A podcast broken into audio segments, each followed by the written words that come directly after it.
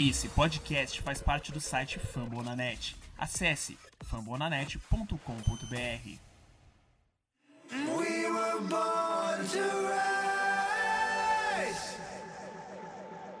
We were born to rise. So what you know about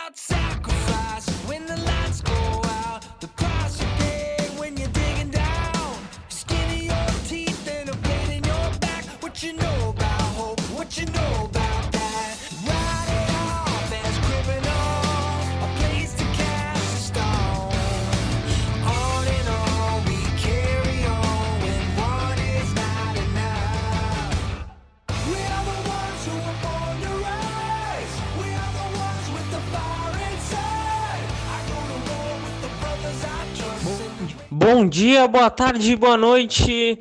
Nasceu finalmente o primeiro podcast para falar do Cleveland Browns aqui no Brasil. Eu sou o Murilo Moura e esse vai ser o nascimento do Down Podcast com a ajuda do Fambonanet, podcast mais depressivo. A gente vai falar do Browns. E aqui, bem-vindo a Patrick do Down Pod BR. Fala aí, fala aí, prazer estar aqui. É, vamos falar do Browns então. E também bem-vindo o Marvin do Cleveland Sports BR. Fala família, então vamos falar todo mundo de Browns, falar sobre essa sofrência que não nos deixa quietos. lá do começo, vamos falar lá da Free Agents, né? O, o mercado que, com o Sash Brown, teve ainda um movimento pequeno do que ainda vai ser, porque o cap continuou. Qual foi a, a sua opinião, Patrick, dessa, desse mercado para a temporada de 2017? Então, o Browns contratou muito de linha ofensiva. Ele contratou um, um wide receiver para substituir o Terrell Pryor. É, eles contrataram. é, se eu não me engano, contrataram também. Qual foi o. Eu esqueci o cara. Demitiram o Gary ba o Barnett. Eles trouxeram o Kenny Britt, né, na realidade, foi o recebedor para o recebedor número um para a equipe para a temporada. É, e a linha ofensiva foi o Jace Treader e o guarde, o Zeitler, isso. O Kenny Bridge que foi uma decepção. Uma grana que, que ia ser pro Terrell Pryor. Aliás, até um pouco mais que o Pryor ia receber. Exatamente, foi aquela polêmica com o Rosenhaus, né? Oi? A polêmica com o Rosenhaus, que o Rosenhaus não quis deixar ele no Browns, preferiu mandar ele pro Redskins por uma temporada do que renovar ele por quatro anos no Browns. Sim, e assim, o Pryor aqui em Cleveland tava, tava praticamente perfeito pra ele. Ele É, ia exatamente. continuar, ia ganhar um salário já de um receiver top. É só ter calma. Essa de querer ir pra Washington, querer ir pra um Kirk Cousins, que seria melhor pra ele como quarterback, ele já esperava um ano de playoffs. Acho que ele deveria ter visto o que era de verdade o ataque de Washington. Não era tal essas maravilhas. No fundo, era só o Cousins levando. Não, na verdade era o Mc, McAvey, né? E só, sim. Eu acho que talvez o principal destaque do, da, da free do Browns foi o, foi o Jason McCory. Que ele foi facilmente o melhor cornerback do time na temporada. E essa linha ofensiva que foi montada, que foi o, o, grande ápice da, da, do nosso mercado. Marvin, o que você achou? Se teve efeito essa linha ofensiva nova vinda da Free Agents? Então, efeito teve, só que acho que Jonathan Teter, por mais que seja um bom jogador, não vai suprir aquele melhor center que nós tínhamos, que era o Alex Mack, né? O melhor center. E o Kevin Zeiter, eu achei ótimo. Achei que ele fez uma boa temporada. Até o Teter fez uma boa temporada. Só que linha ofensiva é todo mundo em sincronia, né? Acho que pro ano que vem a gente vai ter uma linha ofensiva bem consistente. E esse ano nós tivemos uma boa linha ofensiva, porém tivemos alguns problemas. Acho que ano que vem a nossa linha ofensiva ela vai virar top 10 assim da liga. Sim, e ainda se misturou o Teter não conseguindo ter um ano que a gente esperava chegar ao nível do Alex Mack, teve o Joey Thomas. Você perder um lado da sua proteção do Joey Thomas, ainda mais para um Deshaun Kaiser desesperado, a linha ofensiva que tava com hype foi lá para baixo. Exatamente. É. Aí, e, e a, a parte da direita da linha ofensiva, né? O Sean Coleman, eu acho que ele deixou um pouco a desejar, a gente esperava muito dele. É, e eu acho que o Brown deve investir, na, pelo menos na terceira, segunda temporada, na, na segunda rodada do draft aí, numa linha ofensiva. Certamente vai Sim, porque- uma linha ofensiva. No draft, certamente não vai ser um jogador como ah, primeira rodada, mas provavelmente na segunda rodada, até mesmo para já nos prepararmos para a perda do Joey Thomas, né? Provavelmente vai vir um tackle. Sim. Sim, certamente vem pro lado dele. Pro lado da sua proteção. De- A Free Agents teve as suas movimentações, mas o que foi esperado mesmo foi o draft. Aliás, a primeira rodada mais de todos. E logo após o mercado teve o draft, que é o ápice de qualquer torcedor. Qualquer analista de Twitter, torcedor sabia que o Miles Garrett ia vir. E, te- e depois tivemos várias movimentações nessa primeira rodada. A troca com o Houston Texans, que eles tiveram o seu franchise quarterback descoberto, que foi o Deshaun Watson. Mais à frente, o Jabril Peppers. E logo depois um upset com o David Njoku. Qual foi as suas opiniões sobre esse último draft do Cleveland Browns? Olha, eu acho que o, o Garrett era muito óbvio. É, eu achava que o Browns provavelmente escolheria um cornerback na hora que de- deram o trade back. É, realmente, na, na, na hora eu não gostei muito da escolha do Jabril Peppers. É, para mim era o, Con- o Conley ou o próprio Sir Davis White. É, e o do Njoku a gente deu um trade up de duas picks para poder escolher eles. Eu, eu gostei da, da temporada do Njoku, ele não foi muito utilizado quanto eu gostaria. Principalmente pelo tanto que o, o Barnett era usado nos anos anteriores, né? É, eu vou ser sincero que eu gostei. É, o Peppers, quando, quando ele jogou de free safety, né, na, na maior parte da temporada, eu não gostei. Quando, ele, quando o Derek Kindred machucou e ele foi para strong safety, aí eu gostei dele. Eu achei que ali é a posição que ele funciona perfeitamente. Marvin?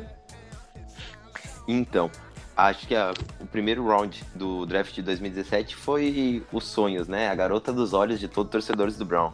Porque foi. A gente teve, se movimentou, movimentos inteligentes, pegamos o melhor jogador disponível, pegamos jogadores que são playmakers, que não foi esse ano. Nós não utilizamos bem nem David Njoku, nem Jabril Peppers, mas são playmakers. Jabril, Jabril Peppers é aquele strong safety que tu bota ele uh, pra atuar do lado dos linebackers, tu bota ele pra usar no nickel, se tu bota ele perto da scrimmage pra fazer um sec, ele é um cara que é dinâmico, ele é um cara agressivo uh, em nível college, em nível NFL. Acho que ele só foi mal utilizado. David Njoku é um Tyrande pra se ter por 10 anos. Ele é muito bom. Ele foi assim, ó, melhor do que eu imaginava. Foi pior do que eu imaginava a utilização dele pelos nossos técnicos, né? Que são, enfim, né? Não vamos discutir. Nesse não é o momento para falar sobre o Rui Jackson, mas ele foi mal utilizado pelo Rui Jackson. Porém, quando ele foi utilizado, quando foi chamado, rendeu muito bem. Ele supriu a demanda e mostrou que nós temos o potencial Tyrande para uns 10 anos de utilização. Então, físico, uh, recepção, tudo que ficava em dúvida, ah, o, Njoku é um Tyrande que pode ser muito bom, mas será que vai dar certo? Tem poucos jogos. Ele, ele mostrou, não, eu sou um Tyrande, eu faço touchdown, eu bloqueio, eu, eu uso os meus atributos físicos. E eu acho que da primeira rodada ele foi muito bem. O Peppers, a gente sabe tudo que pode render. E o Miles Garrett é é um franchise player, né? É aquele cara que vai e faz a diferença e briga e entra e faz a pressão no quarterback. todo lance que ele tá. Eu fiquei muito feliz e eu continuo muito feliz, até porque eu sou um do jogo adoro ele, adorava ele em Michigan e vou adorar ele nos anos seguintes do Browns. E o principal upset do Nijoko foi um só. A gente tirou o Nijoko de estar recebendo passes do Big Ben. A gente tirou o Nijoko do Pittsburgh Steelers. Uma coisa é o Nijoko evoluir aqui, em Ohio, em Cleveland.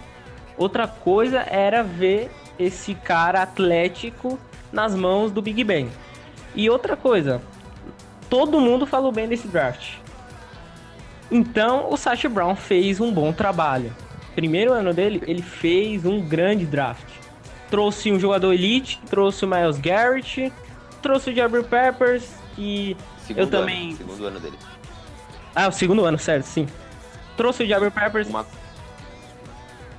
Oh, Pode falar. perdão, uma coisa pra se ter em mente também, que não é falada, o primeiro ano do draft do, do Sacha Brown, ele foi tipo, ah, foi um draft bom, um draft ok. Porém, esse ano a gente pode ver que o draft do ano passado foi muito bom. A gente tem peças que a gente vê, pô, o draft do ano passado também foi bom, entendeu? Como o Joe Chober, né? Sim, teve a com de picks também. O Brown pensou no futuro. Era ele. E também o, o Miles Garrett, sobre o Miles Garrett, durante todo o pré-draft, ah, tiveram analistas falando do Derek Barnett, o que hoje tá no New Orleans Saints, falando sobre números. O Derek Barnett na, na conferência do próprio Garrett tinha mais sacks de, de pressões ao quarterback. Só que aí vem a mentira que é algumas vezes o os números, as, as estatísticas. A mentira. Você tem que analisar em si o potencial. E também tem o caso do, do efeito que o Miles Garrett teve. Lá, já na escolha do, do Peppers, eu também não fui a favor. Eu esperava também o Tredavious White, um cornerback fixo que é cornerback, que só tem uma posição.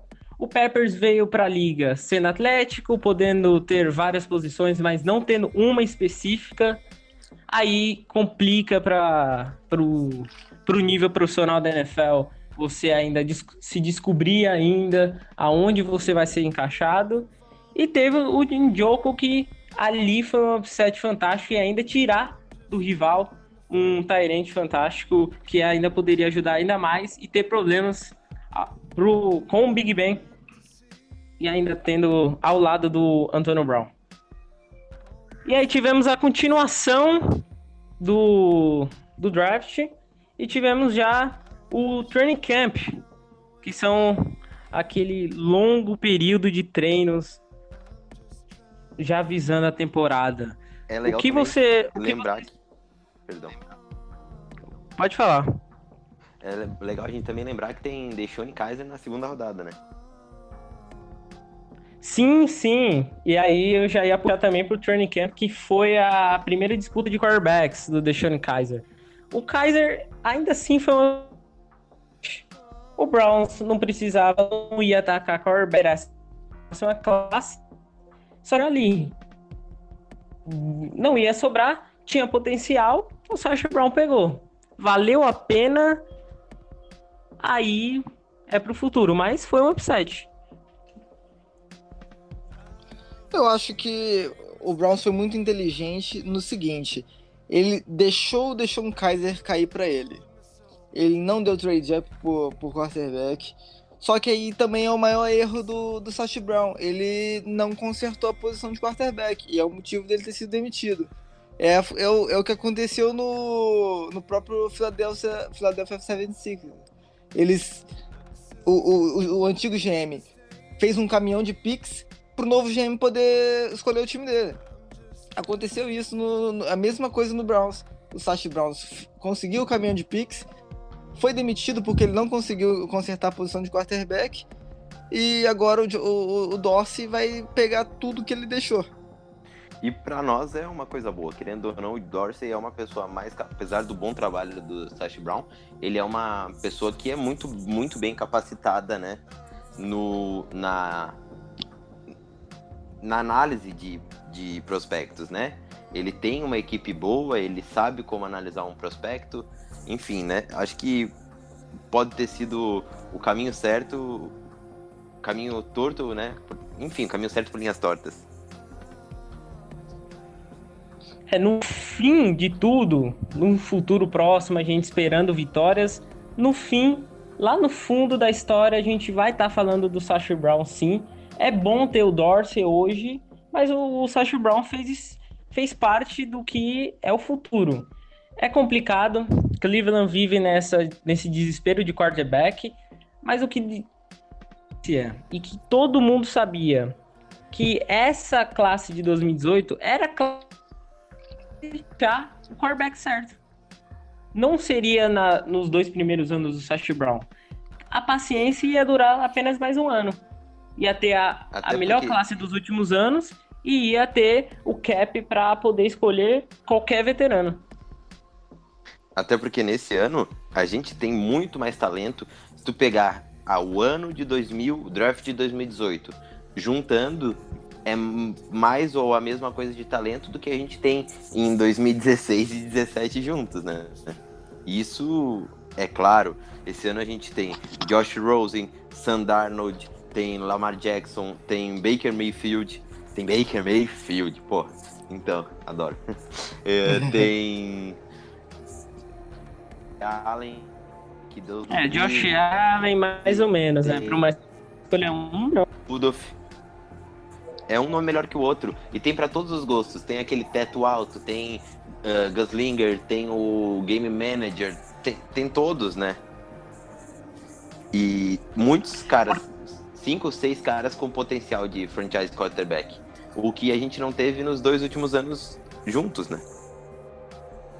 nos dois últimos anos, por exemplo, o En, eu não queria, eu não era a favor de nenhum dos dois nas duas primeiras escolhas. Eu não via esses caras assim pra, ah, o Browns tem que atacar outros outras posições, deixar outros times. No último, eu até era a favor do Watson, porque eu sou a favor de quarterbacks atléticos, quarterbacks que correm esse estilo, mas mesmo assim, o que era mais cotado era o Trubisky numa análise. Era melhor esperar essa classe. E o que falavam demais do Trubisky era porque ele queria ser o herói de Cleveland, era de Ohio, era torcedor quando criança de Cleveland. Então só por isso ele era cotado, porque na verdade quem analisa de verdade sabia que essa classe de 2018 era certa. Só para terminar a análise do draft de 2017, tivemos Larry Ongunjobi é, DL, que foi muito bem, né? Cara, é gigante, conseguiu entrar, conseguiu render. Eu acho que pode até pegar a titularidade do Conley ano que vem. É, Howard Wilson, cornerback de quarta rodada, que nós não sabemos o que esperar dele, mas era um cara que produzia muito bem no college, né? Que foi uma das coisas que o Sashi Brown e o Paul De Podesta com o Moneyball gostam de trazer, pessoas que produziam bem no college. Uh, Roderick Johnson, né? OL não foi muito usado, mas ele foi aquele prospecto de vamos ver o que vai dar e Cameron Avery, né? Então a gente pode algumas coisas legais dele para um cara de quinta rodada. Caleb Bentley, que era um cara de segunda rodada, era um talento, segunda, final de primeira, era um talento muito bom e se machucou no Browns, não deu pra saber muito, ver muito dele como a gente viu do Game Job, mas é, saiu na sexta rodada, né, na posição 185 no geral, mas pode nos render bons frutos na posição de tackle, de defensive tackle, a gente tá muito bem servido, e na última rodada, aquele cavalinho de Arizona State, né, Zene Gonzalez, que conforme foi evoluindo durante a temporada, se mostrou que a gente pode ter um kicker muito bom se a gente tiver paciência. Porque kicker é paciência, né? Kicker é tu pegar, dar dois anos para ele errar, pro terceiro ano ele destruir, né? E o potencial, fazendo dois chutes seguidos na neve eh, nas últimas rodadas, acima de 50 jardas, mostra que ele tem. Que que É, uma curiosidade é, tava sobre um o- pesadelo Pittsburgh. uma curiosidade sobre o Gonzalez é que ele é o kicker com mais pontos da história da NCAA, né? Produzir Ele ele sabe, né? Era só a É. gente dar paciência pra ele e ele mostrou que pode ir muito bem. Crédito a esse cara. Hum. E também tem o Howard Wilson, que, assim, a minha única preocupação com ele é a saúde dele.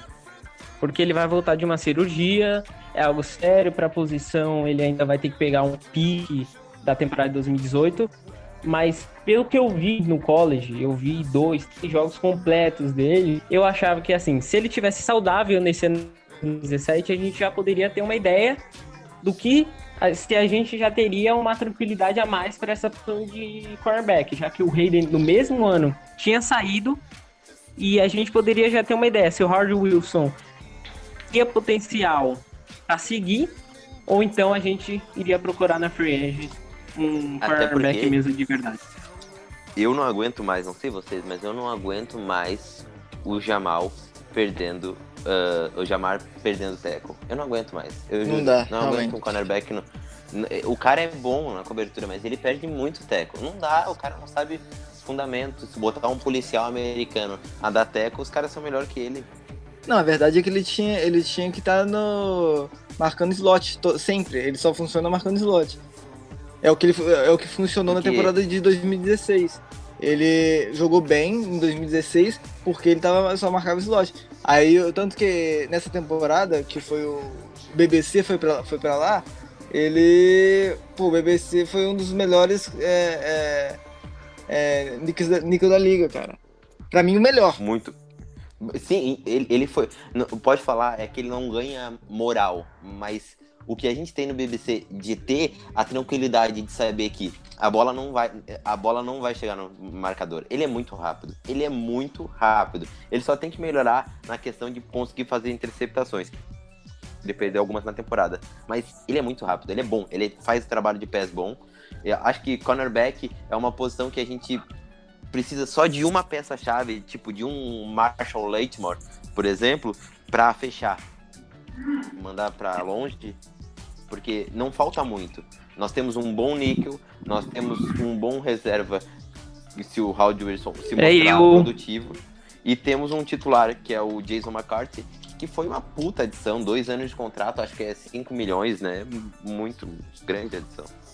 Apesar É, dele eu- já tá muito velho, né? Cansei de retweetar estatísticas do BBC durante essa temporada. O cara foi top 5 níquel na tem- de toda a liga. E é novo, né? É Sim, novo, é sim. jogador pra ficar bastante tempo no Browns. E o Jamar Taylor, aí tem um problema, porque aí os times adversários colocam principais wide receivers na cola dele e aí sofre. O Antônio Brown, por exemplo. É produção na certa, né? Antônio. Brown, o físico dele contra o Jamar Taylor. A verdade é que não precisa nem ser o principal, só pôr um cara alto em cima dele que já era. Se é, é conseguiu um de distância, já era. Aí do draft a gente seguiu e fomos para o training camp, os famosos treinos já tendo as primeiras visões para a temporada. E training camp em Ohio é aquela quarterback, a disputa de quarterbacks. Esse ano teve o Deshaun Kaiser vindo do draft. Já ti, a gente já tinha o Cold Kessler, que terminou a última temporada, e o Cowboy, Brock Osweiler, uma piada. O que vocês acharam desse, dessa disputa? A verdade é que o Browns realmente ele comprou a pique do Texans por 16 milhões.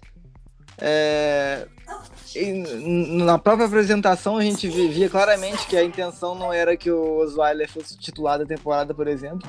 Mas eles deram a oportunidade dele disputar, ah, disputar o training camp, disputar a posição de quarterback. Eu acho que o, o, o Kaiser foi melhor em tudo que a gente viu de intertemporada. Ele, foi, ele mostrou no- na pré-temporada, principalmente, é, o que a gente poderia esperar dele. O que ele não mostrou os pra outros, gente né? na temporada, ele mostrou na, na pré-temporada. Ele foi melhor que todos os outros, esse é o, o legal, né? Ele foi melhor até do que o, o Trubisky, melhor que o Watson, que por sinal teve uma péssima pré-temporada. Ele foi superior aos outros e superior dentro do Browns, a posição era dele. Eu acho que, vamos dizer, semana 1 contra o Steelers, ele é escolher outro quarterback. Sim. É, você acha que é um desespero, assim, ter colocado o Kaiser? Não, não é. Porque o Kessler não é starter, não é titular na liga. E o Osweiler foi uma piada. Ele veio pra ser um quarterback número um e foi abaixo de um calouro que veio cru do college. Então, em si, não tiveram culpa. O Kaiser deveria ter sido titular mesmo contra os Steelers na semana 1. E foi uma das melhores semanas dele, né? Não sei se a gente já vai pra temporada, mas semana 1 contra os Steelers, ele foi bem. O time perdeu por causa daquele fumble, aquele bloqueio de, de punch. Ridículo, mas no primeiro- jogamos bem. Jogamos bem aquela. E aí a. É aquela coisa, né? Perde o primeiro, o primeiro lance do jogo, o primeiro drive, né? É, toma um, um touchdown, touchdown, né? Tem que ser claro, foi um touchdown, não foi nem um safety, nem recuperado a bola, foi um touchdown. É, com um bloqueio de punch, ali é aquela coisa, tipo, a temporada dos jogadores já pensam, putz, mais uma temporada. O que vem à cabeça é mais uma temporada 16-1, né? O que não foi, mas. é, mais uma temporada ruim. O sonho pro, pro psicológico dos jogadores do Browns é ter uma vitória no primeiro jogo. Isso, pra, isso vai mostrar que a franquia vai estar mudando. E nunca tem. Sempre é esses episódios que já mexem com o psicológico dos jogadores. E dos torcedores, vamos ser claros, né? Porque sofremos esse ano, né? Sofremos Não. com decisões bobas, com decisões boas, tipo uh, QB sneak na linha de duas jardas. é, a gente sofreu com. a- Na última, acho que foi a última rodada agora que teve um, um fumble bobo, que a culpa não foi nem do Kaiser, que o cara veio por fora e bateu nele e não foi touchdown e o juiz deu, acho que foi contra o Ravens. É, não foi touchdown, o juiz deu, acho que foi semana 16. O touchdown e tipo a gente, pá, já já desestabiliza. Entre outros foi um ano, o drop, próprio drop, drop do Corey Coleman, que foi um dos melhores wide receivers do Browns, o segundo O melhor. drop do. Coleman foi a cereja do bolo. Não, sim, foi um ano de tudo deu, tudo que tinha pra dar errado deu. Essa é a verdade. O torcedor do Browns é um torcedor alcoolizado. Já é curtido no álcool, eu diria. Dia 31 de dezembro, ano novo, era menos quase 7 horas, todo mundo já se preparando pro Réveillon. E naquelas, último drive, o Cor Coleman fez aquilo. Sim, foi triste. Eu vou te, vou te dizer que a temporada 2017, em, em um, um contexto geral, ela foi triste. Porque o que a gente sofreu com drop, com jogada boba, com escolha burra, com corrida pra uma jarda. F- pô, cara, é um ano que se tu pegar, assim, eu dá vontade de chorar. Porque é, que- quem não chorou nessa temporada do Browns que atire a primeira pedra, né? Porque foi, foi uma temporada pra forçar o torcedor a dizer assim, ó, se tu é torcedor do Browns, assiste essa temporada. Eu assisti os 20 jogos da temporada. E eu digo, cara, é cada vontade de largar tudo e torcer pro Patriots, mentira. Mas, tipo, é cada vontade de largar tudo e dizer, não, só vou ver ano que vem, porque esse ano não dá. Esse ano não dá, não tem condições. O Browns, de verdade, o Browns de verdade deveria ver o nosso trabalho aqui no Brasil. Iria animar mil vezes. Pra mim, realmente, o- a temporada foi péssima. Eu acho que o ápice pra mim foi aquele aquele overtime contra o Packers que o Kaiser ia acertar o, o Hollywood Higgins pra, pra ganhar o jogo e o Matthews chega e parecia em câmera lenta pra mim o Clay Matthews chegando no Deshaun Kaiser e eles conseguem Não, mas acertar a bola. E, e se Não. a gente for ver, o Kaiser fez bons jogos. Não teve. Sim, não teve um um ano ruim, mas no geral ele fez alguns bons jogos, fez jogos péssimos, é claro, teve muitos erros bobos, mas eu vejo o Kaiser que um cara num time como Steelers, num time como Patriots, num time preparado, ou vamos dizer, um reserva do Matt Ryan lá em Atlanta, é um cara para ser franchise quarterback daqui a dois anos. Eu concordo. Aque- Aquela do Packers na, na overtime, ali mostrou que o Kaiser tava abalado. Ali mostrou que o Kaiser tava num puro desespero. Porque ele correu, ele saiu do pocket e ele não precisava lançar ali. Ali ele tem que ter a noção que ele tá na NFL. Ali, ou você vai tentar o field goal e dar a posse de bola pro Packers, ou dar a posse de bola pro Packers com resultado e confiar na defesa. Você forçar um passe ali, um Hail Mary, com uma distância que foi pra cair e o tempo pra defesa se posicionar pra interceptação, ali é um desespero puro. Mas Murilo, eu vou te perguntar uma coisa. Tu vê a chance de, de ganhar um jogo, a, a torcida pega no teu pé, na- às vezes sem motivo. Teus recebedores não são. Porque tivemos Josh Gordon no final da temporada, o Corey Coleman se machucou, mas os recebedores que o Kaiser jogou são piores do que o que ele jogava em Notre Dame. Que é ridículo. Sim, é, é ridículo. que não é ridículo. O Browns devia ter feito alguma coisa, sei lá.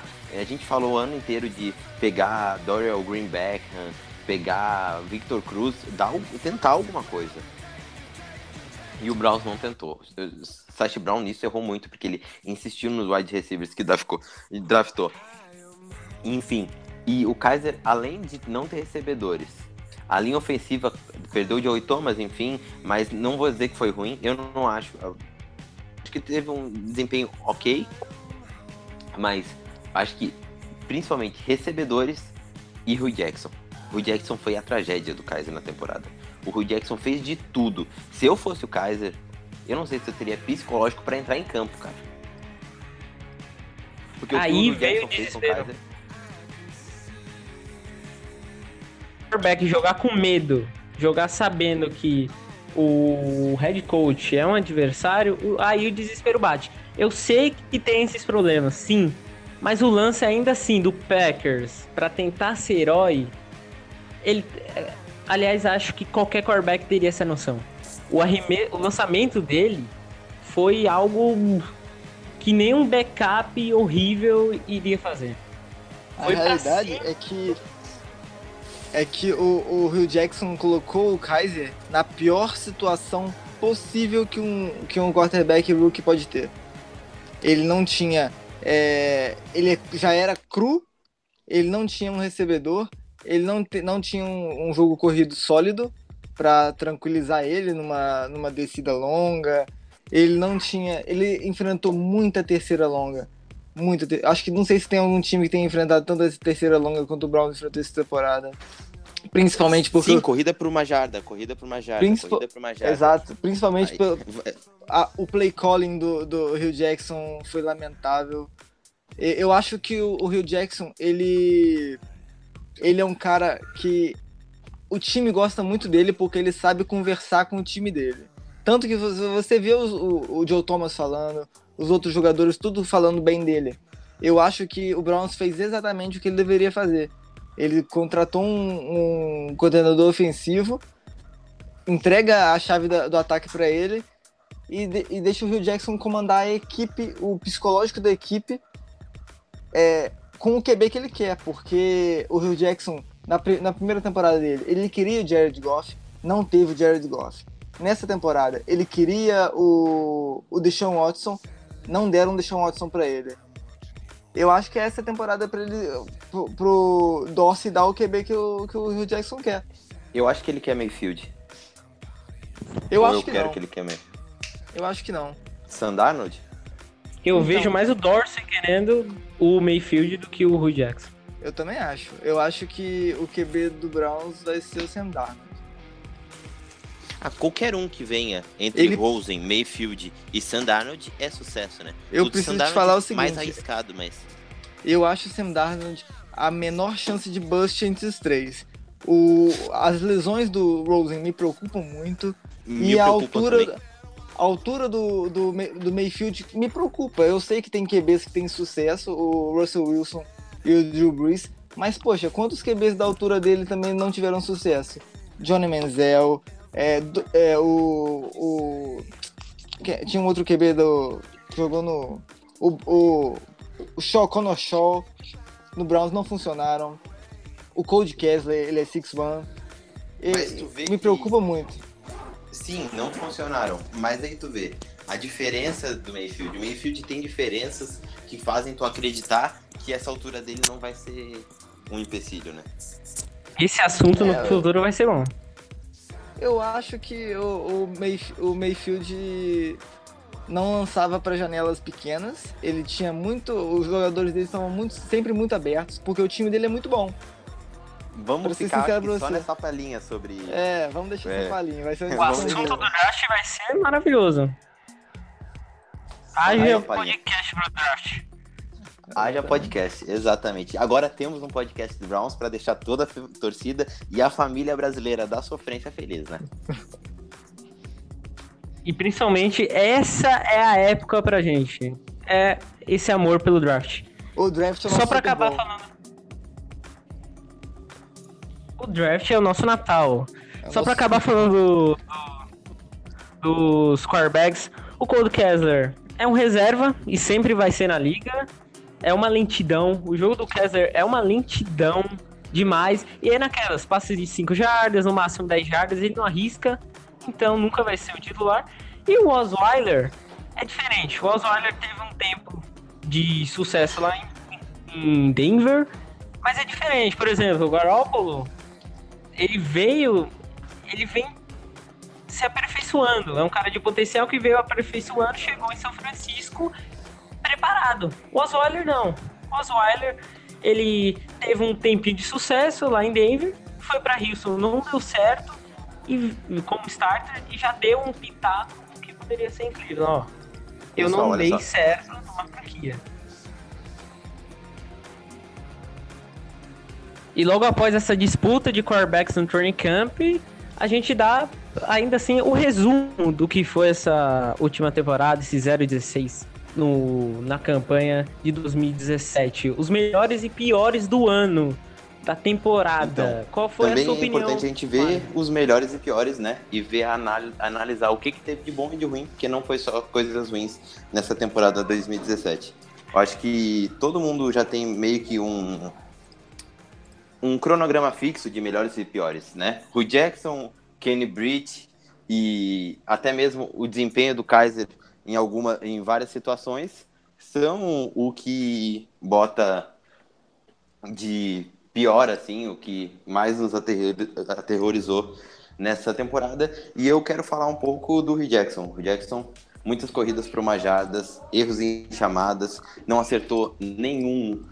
desa- acertou um desafio no ano inteiro, acho que são nove chamadas de desafio, se eu não me engano. Acertou um ou dois.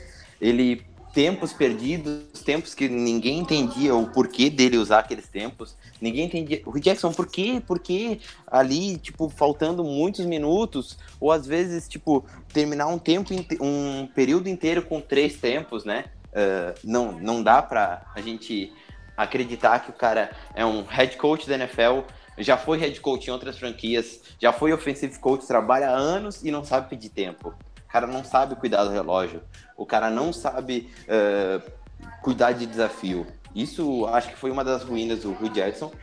Fora corridas para uma jarda. Porque tu não pode dizer que o teu ataque é um ataque power run, né? Com a força da corrida, onde tu vai basear o teu ataque na, no ganho de jardas com a, com a corrida para dar um dinamismo para os passes.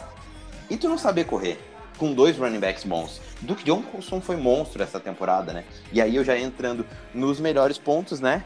Que acho que o que eu vou falar é o Duke Johnson, né? Um third down running back que foi muito bem correndo pelo meio em algumas situações quando deixaram. Só que tu não pode ter o Duke Johnson no, no seu melhor ano.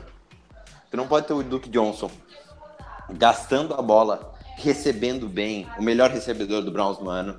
Uh, tu não pode ter o Duke Johnson correndo bem, fazendo big sendo dinâmico e, além de dinâmico, dominante, e tu colocar o cara cinco, cinco corridas por jogo, com o 20 corridas pro crawl.